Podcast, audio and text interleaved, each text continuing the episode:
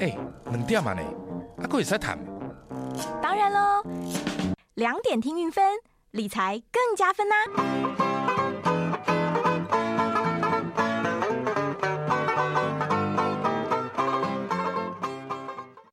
好，这里是来 Radio 中的流行网，欢迎再回到理财生活通第二个小时的节目现场。我们现场特别来宾已经到了，今天跟大家来导读一本很厚很厚的书。他每次选的书都是很厚很厚很厚。我看一下有几页。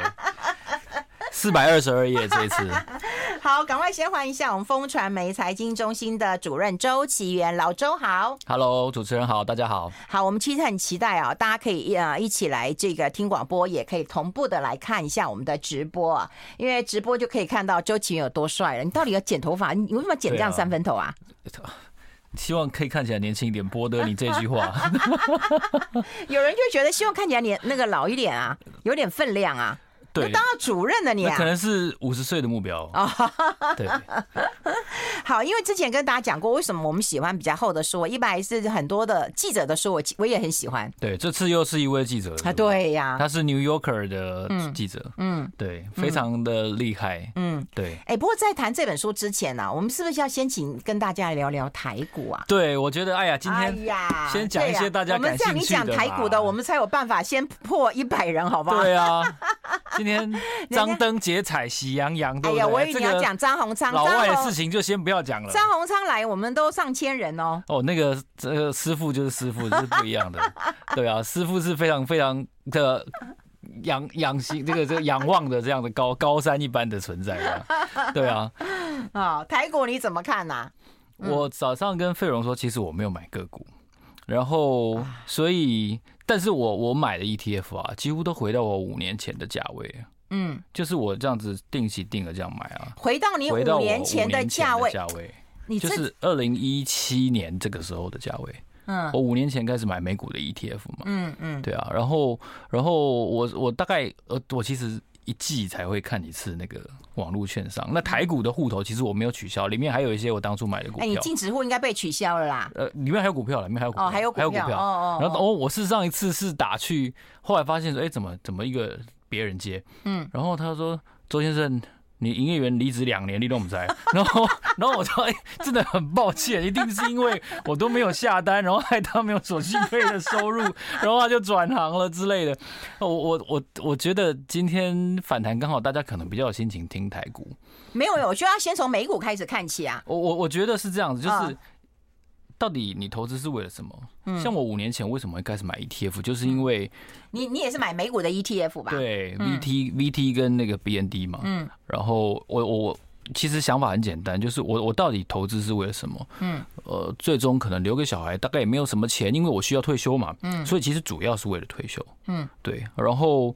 那如果当退休金的话，那我就后做那个时候还在金周刊嘛，嗯，那我就在做题目的时候，我就看了一些国外的这种呃什么什么加州教师退休基金啊，嗯然后什么加拿大的这这个养老金协会啊，然后我就发现说，其实他们也不是常常呃很积极主动的操作，嗯，那他们追求的是一个长期，不能说稳定，但是是长期的报酬，嗯，至少要不落后大盘太多，嗯，对，那可能我在节目之前分享过，就是我在。某些期间哦，也许可以打败大盘哦，八个月、十个月，但是中间因为我出差啊，嗯，然后比如说然后过年啊等等的时间，然后有的时候比如说我生病啊、小孩生病啊等等的，嗯，或者被老婆骂啊什么的，然后你就会忘记下单，忘记买个卖，他没有在看这一集，所以我想没有关系，就是 就是我会觉得就是刚好就是有一段时间不能不能打败大盘，嗯，那与其这样子。然后你会时时觉得说，我到底输在哪里？输在哪里？我输在没有内线消息吗？我输在呃财报研究不够详细吗？你你跑新闻，然后你跟我说你没有，你没有。我我是台湾记者，你没有内线，算比较比较不用功的啦。我我觉得哦，对，那那这样有人是用功采访新闻，有人是用功发掘内内线。对对，像我们身边，我我们有一些共同朋友，那个内线就非常准。对呀对呀，对，嗯，不方便讲他们。还有广告的时候。对对对，那那与其这样子，我就觉得。好，我就认输，我就跟市场认输，因为我把我从大学大一开始买股票的的这个这个对账单开始摊开到现在，我就发现也没有赢大盘很多。以前真的都是乱投资，所以你后来就算你一直赢一直赢一直赢，其实也都没有完全 cover 到以前的那些损失。哎、欸，可是我跟你讲啊，我坦白讲啊，就是呃，大家有几个来我们节目的来宾，我都会特别的支持。其实周启源是其中之一啊。啊，那时候他来，呃，我们那时候你还在《金周刊》的时候，其实大概都谈大陆的市场。对，对，因为你常常去中国采访嘛。那我觉得第一手的一个现象，对，呃，现场对我来讲很重要，所以常常请到他来。我也觉得他蛮认真的。然后那时候我其实我很想把周启源变成是一个中国市场专家。对，那后来呢？我觉得发现你更喜欢这个美国，而且你的投资也都是在美国。那你在录我，其实，在赖那个节目当中，我我也觉得，他们就叫你美嘛美美股王子，他们就给你一个。我老婆说，千万不要再提起，真的。他说你都几岁的人了？怎么？哎，别这样讲，杨天立到现在还是黄金王子啊！他是专业的不一样。哎呦，那你这干嘛？这个我老婆都说我讲讲话很像美游啊那种，你知道吗？他就说你要讲话要专业一点，要正宗一点。哎。不要一天到晚讲笑话，讲那他都不会笑的。哎呦，那老婆都是嫌弃自己。可是我想要问你，就是说为什么你当时很着着重在中国市场，是因为有采访嘛？然后后来你为什么弃中国市场、弃台股，然后要转美国市场呢？哎，其实我一直都有在注意中国大陆的消息。哎，只是我老实说，现在的台湾读者没有那么重视，或者说没有那么需要，或者说在他在他们心中的分量觉得没有那么多。对，但你可以不喜欢，但你可以，但你要还是要赚他的钱吧？我觉得应该这样说，就是。大家有看过《教父》吗？哈，嗯，就是镜头前的大家，如果没有看过的话，去看一下，至少看第一集。嗯，然后里面不是教父不是说要距离你的朋友近一点啊，但要距离你的敌人更近吗？嗯，所以我我在节目之前之前我也讲过，就不管你认为中国大陆到底是朋友还是敌人，嗯，如果他是你朋友的话，我们要做这么近，嗯，那如果他是你敌人的话，那我们是不是要做个更近呢？是啊，对啊，那我我觉得。就是到底我的立场不重要，大家觉得怎么样这才重要，因为它会影响到你的钱。嗯，对。现在中国大陆的股市确实非常的怎么说呢？萎靡不振。对呀，十二十大前基本上不会发生任何的事情。我看他，对啊，他都已经到十八层地狱去了吧？对，然后那那无所谓，但他只要有一点点变化，那可能就是部位非常大的。如果有一点点印象的朋友，你想想看，二零一五年的时候，嗯，一月到五月三十一号中间，嗯。短短的几个月而已就暴涨，每天都是一兆人民币的成交，哇，那个大家都觉得哇，中国火箭要要喷发了之类的。那那我并不预言预期这种事情会很快的发生。嗯，对。好，那你为什么不认为它现在啊中国股市够低？你也可以买中国的 ETF 啊。对。那你为什么不买台股的 ETF 啊？那你为什么要买独中独有情中就在于？全球美股的 ETF，因为 VT cover 了，就是覆盖了全球大概三千档上市公司。嗯，那你能想到你所有知道的品牌，然后你所有知道的上市的龙头企业，大概全部都在这三千家里面。嗯，那我们会觉得说台湾股市很好啊，我干嘛还要出去外面？那你只要想想看，你的人人台湾人的一天，或者说台湾人的一年，里面会接触到多少外国的上市公司？嗯，哦，Costco，嗯。麦当劳，嗯，花旗银行、渣打银行，哦，然后，然后三星，哦，然后 HP，我们的显示器是用 HP 的，然后，然后我们有一些电灯是用 LED 的，可能以前飞利浦照明的部门等等的，然后我们有非常多呃重工业都是外国的上市公司，所以，所以这件事情告诉我们说，其实台湾是不可能自外于整个世界的贸易圈子。那我们当然理所当然，我们如果要选好标的的话，台湾确实有很多很好的标的，但如果以百年企业的传承的规模的顺利的程度也好，或者说他们在那个行业它本身呃能不能够站稳这市场地位，显然光看台湾是不够的。但是你有告告诉我们过我们呢？奇异的百年的美丽与哀愁啊，对，所以你不能只选一个啊。对，嗯，对我们我们，所以你买的美股的 ETF 是其实有全球的一个概念在里面，对，分散到全球的概念，它。帮你分散了，他帮你省掉了做功课这件事情之后呢，嗯，你的时间可以拿来陪家人，可以拿来阅读哦这么厚的书，或者说你可以去做你想要做的事情，学钢琴呢，哦，或者说学吉他、学乐器、学什么都可以，嗯，对，这点非常非常重要，或者说把你的工作做好。好，我们待会要来请大家听一首好听的歌啦。不过你广告时间你也可以告诉我们一下，到底你的名台跟内线有一个人在哪里？超级准。好，我们待会讲一下。I like 103, I like radio. 好，欢迎回来理财生活通，我们持续跟大家来讲正经的。对，不讲 不讲开玩笑的，不讲开玩笑。我觉得好可怕，我觉得我直播好可怕，真的。对，因为你都不知道在 在广告的时候在干嘛。好，我们刚刚已经跟大家讲过为什么我们的老周喜欢那个呃美股的 ETF 啊。可是我刚刚就一晃眼听，你知道吗？很多人说韵芬姐你会做笔记吗？我说不是，我总要记到我们讲到哪里呀、啊。对啊。有时候你看直播回来或者广播回来的，我也要顾及到我们听广播没有看直播的人。那如果看直播，你就一路看下来，你可能就可以知道我们在干嘛，对不对？对。那直播的我们就要知道，你会说回到二零一七年，其实我也想问，就一夜回到解放前。对，就我的意思就是说，你根本没赚嘛。对啊，问题是就是。第一个，我们常常会觉得说上涨的时候会觉得哦，我买太少了，嗯嗯，然后你下跌的时候又会觉得说我买太多了，但这个这个是发生在一个情况，就是你可能定购低的状态，嗯嗯，对。那我觉得分散投资或者说指数投资，它的重点就在于。它跟市场差不多啊，VT 就是大致上就是全球指数了嘛。对了，那那你只是跟市场一样而已啊，你并没有说像像呃联发科啊，或者像其他上市公司一样跌得非常厉害。嗯，那你既然跟市场的报酬是接近的话，而且你的目的又是退休，嗯，哦，昨天那个王丽玲前主委不是在那个退休者的那个投资周，他们有提到吗？不是说你的目的如果是着眼退休长期投资的话，那你应该很少报酬率是低于。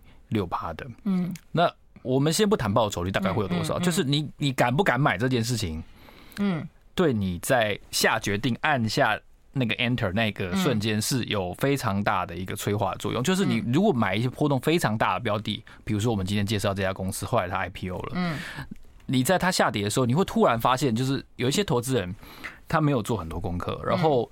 呃，一家公司股价的上涨，它会基于可能是本益比的提升，嗯，EPS 的增加，嗯，或者是有新的题材 story 等等的。嗯，你在上涨的时候都不会知道它到底是为什么上涨，对对。但是它它在下跌的时候，你会马上分出来，哦，这个是 EPS 减少了，哦，这个是本益比下修了，哦，这个是哦一次性的利多没有了。嗯，人就是这样嘛，就是你会你在失去的时候就会突然领悟很多事情。对，原来。原来那个女朋友对我很好，对对对对对对，类似这样子。那那同样的道理就是，那你你这些因素就会让你没有办法不敢，或者说你没钱了，在那一个瞬间按下 Enter 键买进。嗯，那但是指数投资相对比较不会这样。嗯，对。就算说你回到二零一七年的一个原点了，没赚了，但你至少累积了一笔钱呐。而且因为你要换美金啊，所以你的其实美元是有赚的啦。呃，相对来说汇差上是，对，会是有赚的啦，是有赚到，我只是没有在这个股价上赚到。然后你现在还有勇气继续投下去就对了啦。对，就把钱转到海外券商。哦，对啊。好，这点还蛮重要的。好，对，希望大家能够平安度过这次。没有，就是分享啦。我觉得每一个人都有不同的一个投资啊，不要也不要因为就是说啊，今天起源讲，然后你就去投资。其实如果你是喜欢美股，你去投资美股，我觉得 OK。但我觉得最重要还是要分散。我我觉得大多数人应该不会不会听我建议，因为那真的很无聊，超无聊。而且而且你你讲到回到原点，谁理你呀？你看人数忙下去，真的真的是对制作人不好意思。哎，那我问你啊，中国你都不会再逢低布局吗？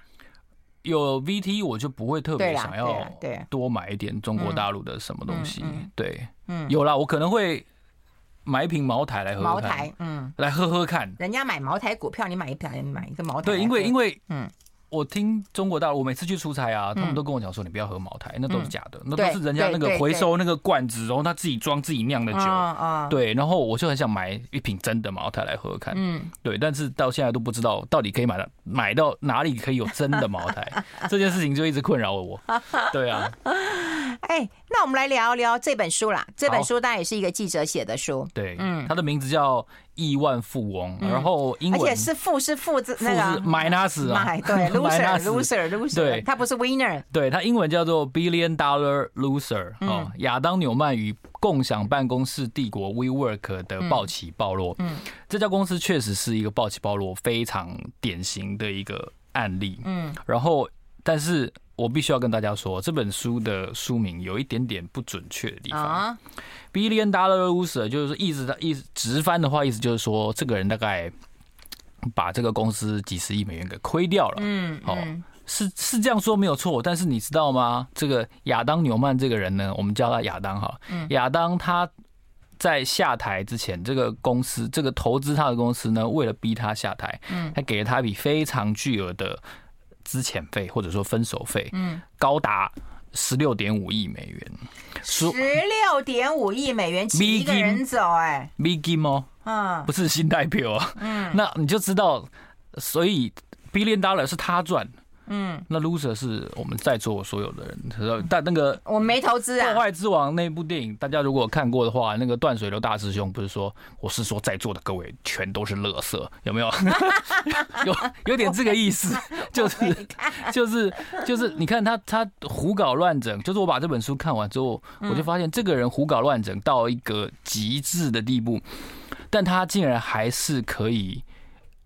被下台的之的时候，他可以拿到十六点五亿的分手费。那那你就会觉得这故事就是我我们我们到底为什么要好好认真上班？嗯，就你会瞬间怀疑人生。就你看完这本书，你会觉得有一种失落感，就是哦，我们从小的这个父母师长哦，教忠教孝哦，我们要要认真晨昏定省哦，然后在联络簿上功课都要写完。那到到底他是一个？中辍生，嗯，然后他差点在美国混不下去，嗯，他做了很多次的创业，但都呃二二六六，嗯，只是因为他认识了一个有钱的老婆，嗯，哦，他就是那个布莱德比特的前妻葛尼斯派特罗的的表妹，嗯，他家很有钱，嗯，哦，这个呃亚当的太太 Rebecca，Rebecca 从小就爸妈就送他一笔钱，嗯，一百万美元，哇。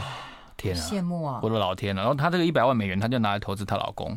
她认为呢，亚当会改变这个世界。嗯，那亚当在东闯西闯之后呢，开始觉得这个未来的工作的社会会需要一个。给他投资对了，一百万投资她老公，她老公拿回十六亿五哎。对，但接下来数字你会觉得非常的夸张。还是厉害。我们广告之后再。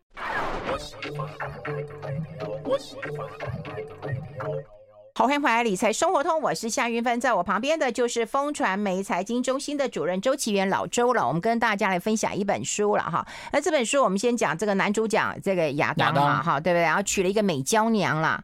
好呀，哎，美娇娘。哎呀，好呀。可是她投资她老公也对呀，你不要看她，对不对？不学无术，然后又那个，对不对？人家是一个标股哎。对。他头发就是很飘逸嘛，哈，长头发，然后一百九十几公分，然后他非常活力旺盛，然后他我们刚才中间休息的时候没有讲到，这个亚当非常的能说善道，好，英文应该叫 presentable，嗯，他非常的会展现他的创意，天马行空的点子，嗯，那可能各位也都知道，这过去这十几年，除了今年以外的这个金融海啸以后的这十几年，其实全世界是在一个资金过剩的状况下，嗯，那。趋近零利率有很长的一段时间，所以全世界的这个金融机构创投手上都有非常多的资金，嗯，要那他们的他们的目标是要创造绝对的报酬，嗯，也就是塑造哦未来的独角兽，未来的呃苹果，嗯，那可是，在贾伯斯死掉之后，其实全球有魅力的。企业领导人其实很少，非常少。通常有钱人为了怕出事，都非常低调。所以像是马斯克啊，像是这个贝佐斯，还会整天发 Twitter 的这种人，其实是非常少见的。嗯，那马斯克的事到最近这几年才才窜出，才爆出，变成一个一个一个迷因股的一个领袖。那特斯拉的业绩也是到最近这几年才兴起。所以其实全世界的创投一直在寻找一个未来的贾伯斯，未来的 Apple。嗯，那。很很幸运的就是亚当搭上了这班列车，嗯，他就把自己不断的透过各种的这个这个 roadshow 啊，然后华丽的简报，然后活泼的空间，塑造成一个他们他们不断的说 WeWork 这家公司是未来的亚马逊。他说大家以后回去看 WeWork 就是。就是当代的亚马逊。那但但是 WeWork 到底做些什么事情？台湾其实有这样子的生意形态已经很久了，它叫做商务中心。嗯，商务中心就是可能我还没有承租一个固定的办公室，或者说我的台湾也有啊，还很少很多嘛，分租办公室嘛，很多很多。像有一个叫这个书里面也有提到嘛，叫雷格斯。嗯，雷格斯其实在台湾也有一些据点。嗯，那就是比如说我就是租这间房间，但是我可能是跟人家合租的。对，哦，我只有。两个人，他只有三个人，我们都不需要一间大的办公室，嗯，我们只需要几张桌子、椅子，然后有一些哦热水、咖啡包，哦，然后灯光，有人帮我收信，然后然后这个公司注册地址可以在这里，这样就够了。但是，但是这样子的生意形态，在亚当的这个巧舌如簧的包装之下呢，对，它就被包装成所谓的我们是实体的 Facebook 什么的，我们叫实体的社交网络。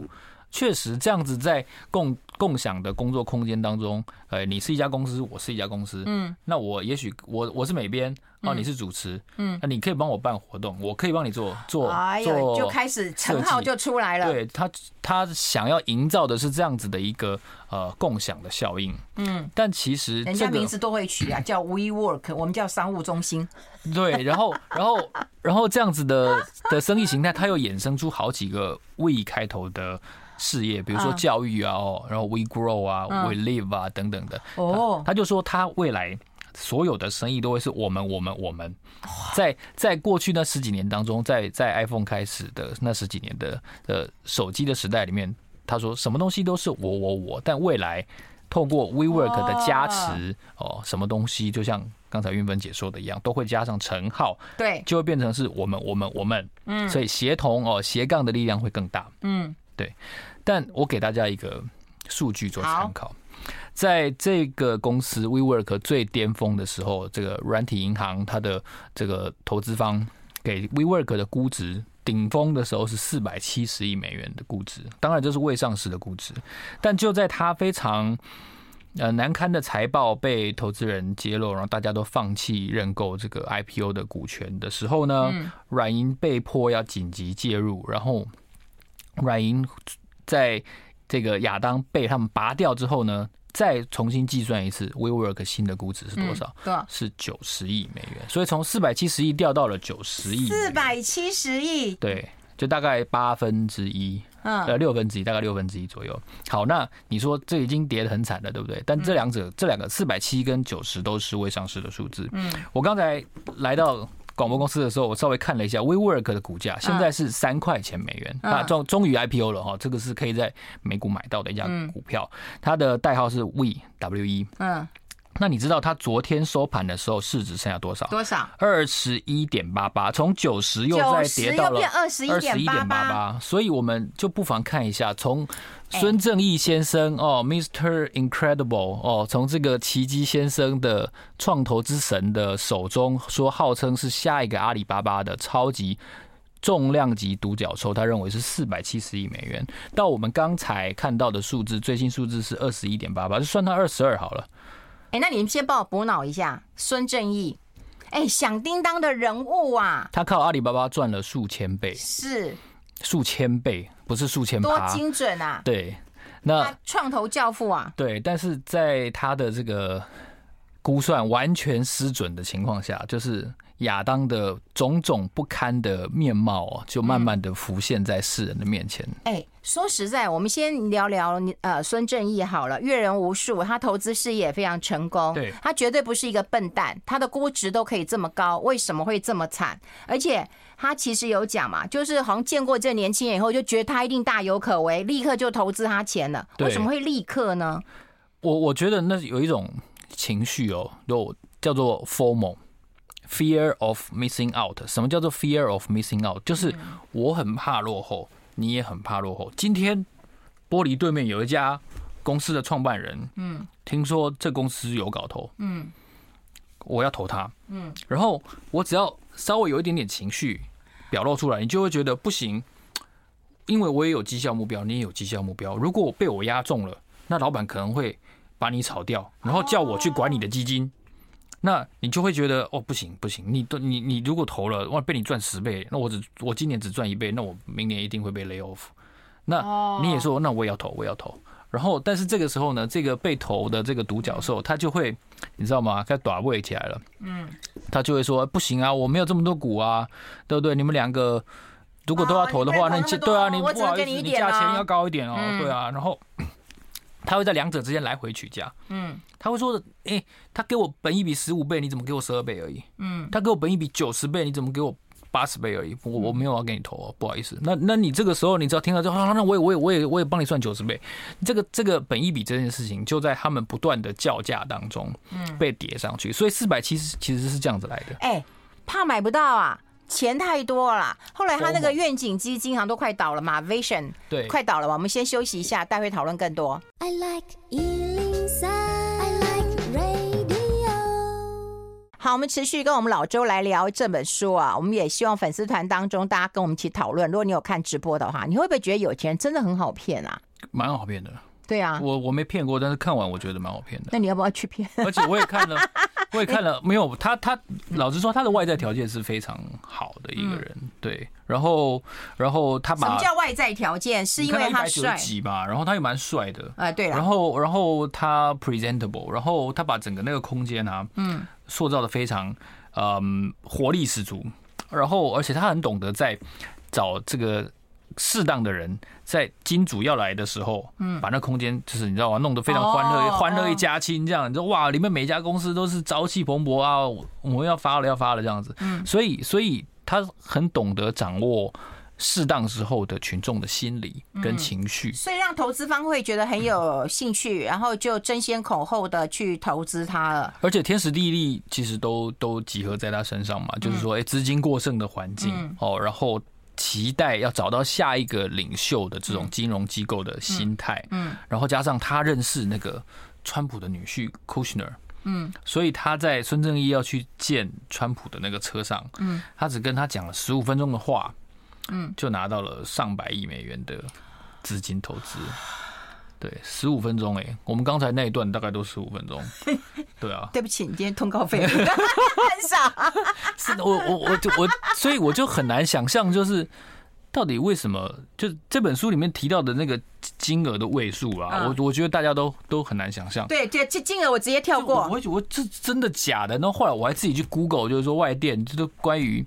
亚当纽曼这个人，他拿了十亿美元的资遣费，是真的还是？是真的。那为什么？好，那为什么软银需要拿这么大一笔钱？哎，那我先，我要先讲，我要先讲，就是说这个亚当纽曼有多会吹牛，多会多会讲嘛。你先给我们讲几个例子嘛。你待会才讲说为什么要把他请走嘛。他会他会说他会说 WeWork 啊，啊，这他的上市文件里面，他们说我们到底这个公司的这个宗旨啊，我们远远期的目标到底是什么？嗯，他老婆。就 Rebecca 啊，就后来就想了很久，想了很久，然后最后就在一张 A 四这么几乎空白的只写了三行字，就是说我们要提升全球的觉知。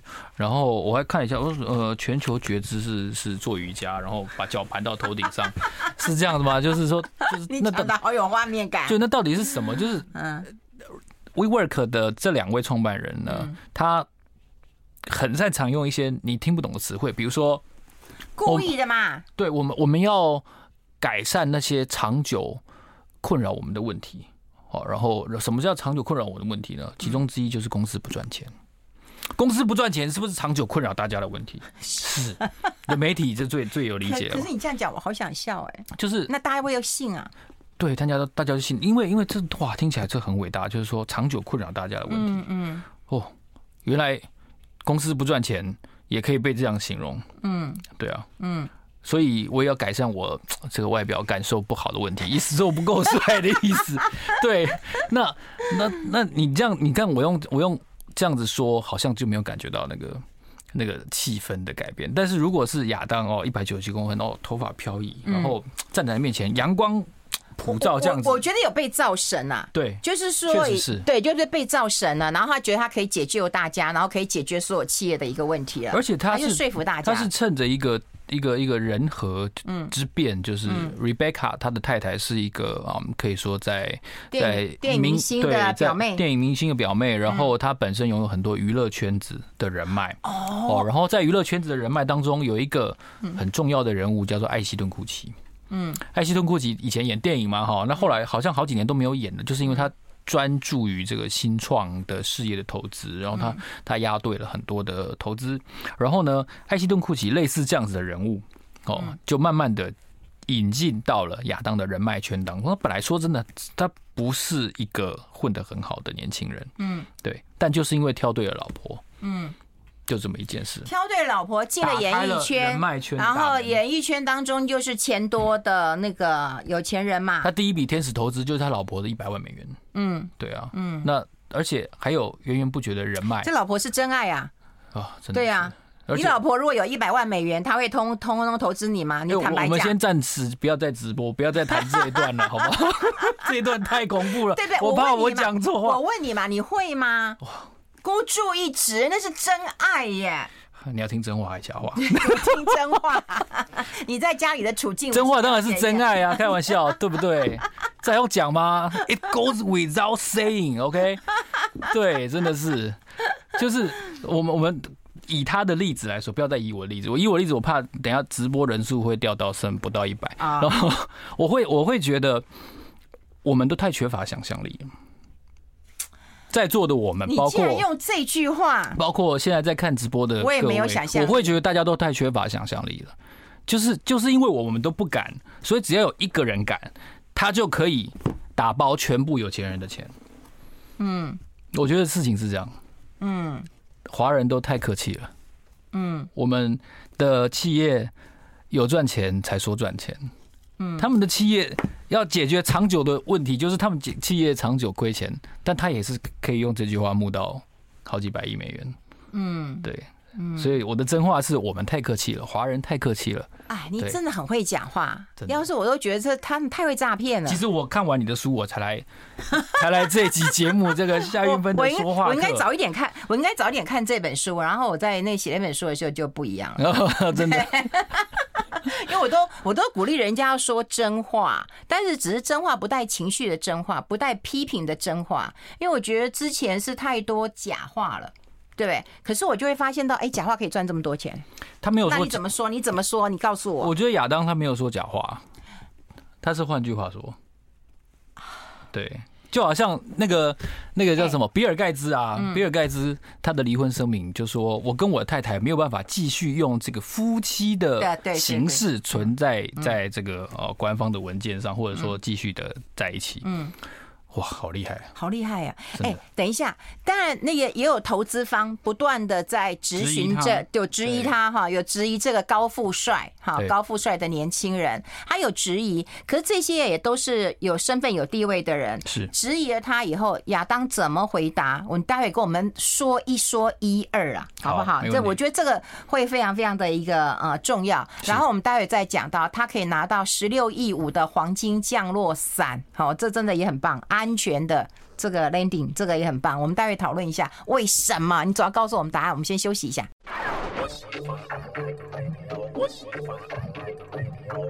好，跟老周来聊一聊，他是怎么样来这个吹牛的。如果你碰到问题，因为公司比方说好进，对不对？那总是会查一下吧。说实在的，对，对，那你不如预期，或你没有交出成绩单了，请问他怎么回答呢？他会讲说，他后来把太太 Rebecca 拉到一个非常重要的位置。本来这个公司只有两个创办人，他跟 Miguel 两个人，然后这个亚当就硬是。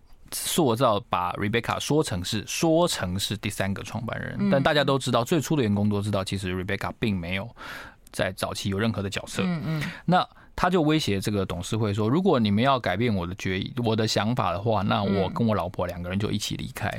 那在 IPO 之前，这个明星级的创办人 CEO 离开是是基本上是这个公司自杀的行为，所以。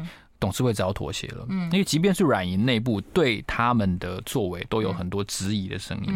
那我必须说，其实我觉得刚才像玉芬姐讲到说，这本书对于孙正义的形象，对他在大家脑中的这个创投之神的这个品牌的形象，然后对美国公司所谓的公司治理，嗯，我觉得都是非常非常巨大的一个讽刺。就是它里面提到好几个亚当。疯狂的在占公司便宜这件事情，嗯，像这个 WeWork 这个品牌的使用权、商标权，竟然是在亚当手上。然后公司 WeWork 公司，我叫 WeWork，你叫亚当纽曼，但是我竟然要出钱把 WeWork 这个商标买下来，嗯，然后花了五百多万美元。然后呢，公司有一些资产，有一些大楼使用中出租给人家，比如说出租给 IBM 的大楼。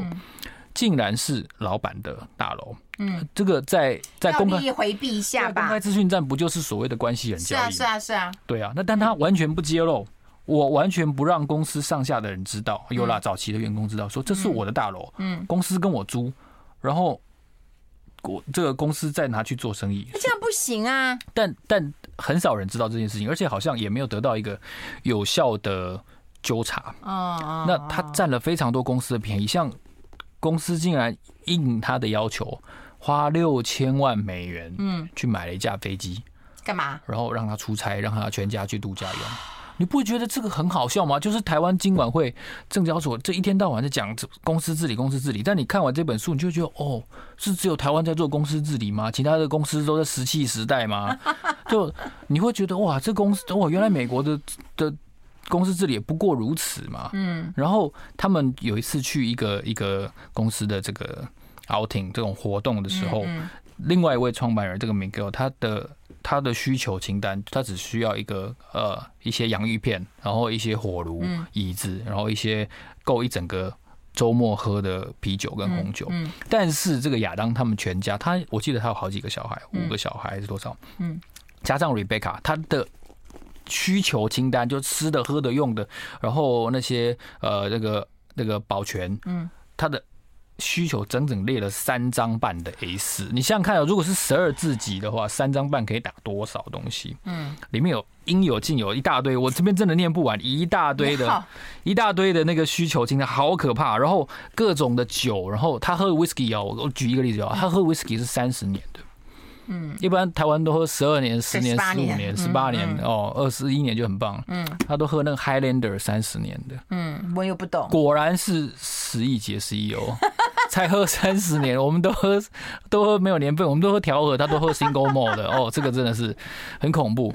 那刚才运芬姐讲到说，为什么这样子的一个皮子，对，还可以我要花钱请你走，我不能帮你 fire 掉吗？这这牵涉到一件事情，就是他亚当手上的这个股票，嗯，他有复数的投票权，也就是所谓的超级投票权，嗯。那也就是所谓的 A B 股，嗯，他手上的是 A 股，嗯，一股有二十权，所以他投一票等于你投二十票。哦，对，所以那你永远都不能帮我对，所以所以你怎么样都不可能超过他嘛，对对对，所以在这个情况下，那可是软银在亏到受不了了，嗯，而且 I P O 失败了，嗯，只好找方法把这个公司要重整，就拜托你走吧，对，那你就开条件嘛。那他就竟然就开了一个十亿，然后另外还有一个五亿美元的信贷，嗯，然后还有一亿多的其他的杂费，一亿多美元的杂费，你听过这这个？没听过。那加起来就十六点五。哎，可是我觉得很过分哎，他现在市值剩二十一亿，然后呢，他拿他还给他十六亿五，我觉得那是这是这也不会算嘛。所以所以这个愿景基金就可以。可以打包了嘛？就是 你到你到底会不会数学嘛？不会呀，对，就感觉上是不会嘛。所以，所以这个笑话我觉得是非常警醒大家的。这本书有个特色，它其实没有没有很多评判亚当对对对或或孙正义的事情，它没有很多形容词，嗯，它都是用事实的陈述，它用叙述的，它用嗯，它让你自己去让你自去自己去感觉说。不觉得很奇怪吗？嗯，像 WeWork 员工听说亚当最后竟然可以拿十亿美元落跑的时候，这些员工手上的股票都没有办法变现。嗯，啊，就算变现，你看现在又跌到多少了？嗯，从那个时候的九十亿，现在变二十二亿，所以大概又跌了三分之二左右。嗯，对，那你就会觉得这个到底是亲系是何系啊？然后我们现在要看到联准会的升息。然后又看到大家现在股票跌成这个样子，嗯，那种相对剥剥夺感是非常强烈的，嗯，对你，你据说了，据说亚当重出江湖之前，最近他重出江湖，他靠了一个网站，什么业务都没有，他只做了一个网站，嗯，然后就又拿到了一笔钱。重出江湖，因为他有十六亿五啊。他说他要改变美国这个住房不够的这个困境，那个网站叫 Flow，还，取得真好啊。对，就是要叫改变美国人房，美国房价也是很高嘛，嗯，他要改变美国这个。高房价的困境，这种长久以来的问题，无法解决的问题，对，他又提出了一个长久无法解决的问题，改变人类长久以来的。哇，这句话好好用哦！我钱太多了，我要来拯救大家的困难。你也别录你的 podcast，你也别搞直播了，要不要去美国？没有，我想跟他谈一个合作。请他你学几招，请他教大家怎么募资。对，实在太厉害了。老实说，我我真的觉得他是募资天才。就经营经营不关他的事，反正他只负责募资，然后募募到他要的钱，他就拍拍屁股走人。他就他听说他在全美国有上千间的 apartment，上千间的 apartment 够啊！我十对十，而且还没花完哦，十亿还没花完哦。哎，那我觉得很讽刺哎、欸，我如果上千间的话，我去收租金都已经很够我活了，好不好？我也不用创业了哈。万一我创业我亏损了，我那个那租金还可以来赔我的那个亏损哎。所以台股下跌或台股上涨，这这这个其实你这样想，以这个位数来说，真的都无关无关紧要，太可怕了。所以我想问你，所以你想选这本书，除了它是记者写的之外，还有什么最大的原因？你只有三十秒。这个世界上。你会被骗的机会远超过你的想象，这是我做财经记者十五年非常重要的一个心得。虽然大家都不相信，但是你被骗的机会远超过你的想象。嗯，那你会被骗的金额也远超过你的想象。嗯，对。而且我觉得越有钱的人，其实钱越好骗。呃，某种程度上是。对对。好，我们希望透过这一本书啊。那么说故事的方式让大家看到，听说还有电视影集要上了，是吧？那个女主角比真正的女主角好看哦，你要看啊？好，蛮有趣的一本书。今天非常谢谢我们周启源老周到我们的节目现场跟大家做一个分享了。我们直播的朋友也一并说拜拜了，谢谢，拜拜。